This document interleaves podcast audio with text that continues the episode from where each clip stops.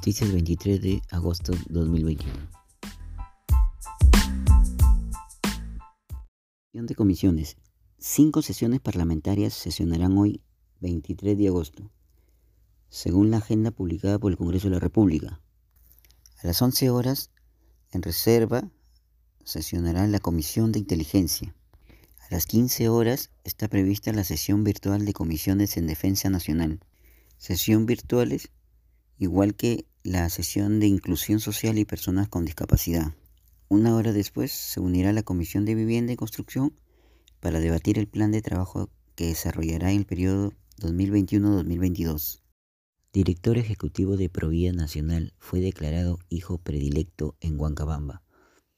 A través de la resolución de alcaldía número 0327, la Municipalidad Provincial de Huancabamba declaró hijo predilecto al ingeniero Julio César Palacio García, director ejecutivo de Provida Nacional, por su destacada trayectoria profesional y destacada huancabambino. La resolución fue entregada por el alcalde provincial licenciado Ismael Guayamaneira. Moneros en alerta ante riesgo de ingreso al país de plagas del dragón amarillo.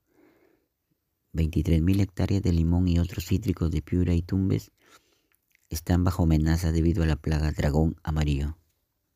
Eficiencias en Huancabamba.